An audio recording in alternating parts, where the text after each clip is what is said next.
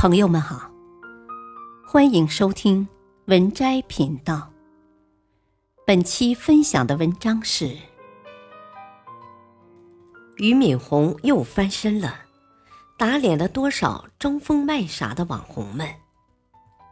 二，即便日子艰难，即便世道如此，新东方也一直在坚持着自己的原则和底线。真傻，也真是俞敏洪。东方甄选的负责人孙东旭说：“从一开始，他们就决定了自己的调性必须要不一样，要做就做最有文化的直播间。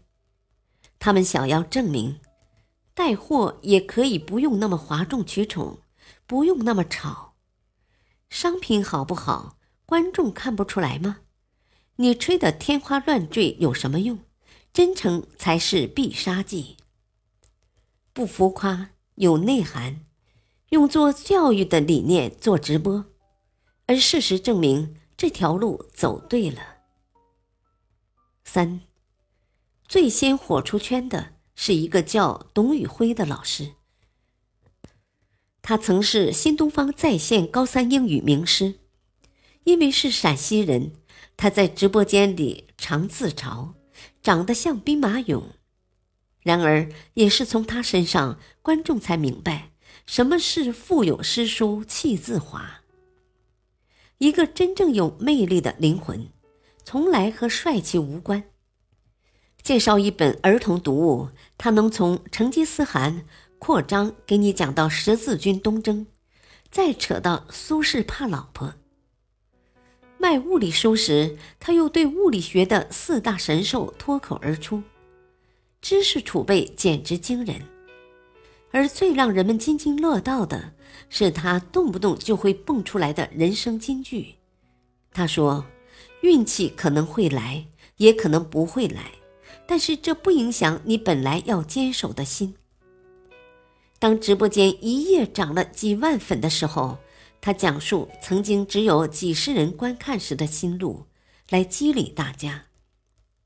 痛苦源于对现状的不满，痛苦了才有欲望去改变一切，痛苦就是力量。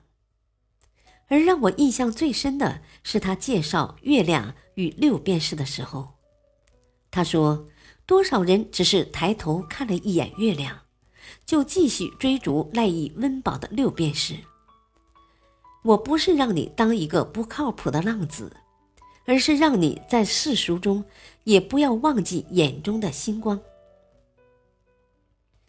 看他直播，就像是在经历一场心灵的洗涤，超出商品本身，谈论爱，谈论生活，谈论梦想，所以才能够打动我们。这是一个容易迷茫的时代。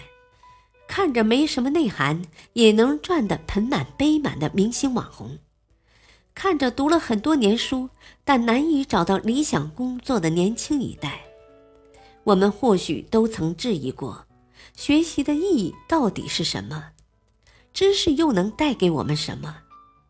童宇辉的走红就是这个问题最好的答案。这个世界并不尽人如意。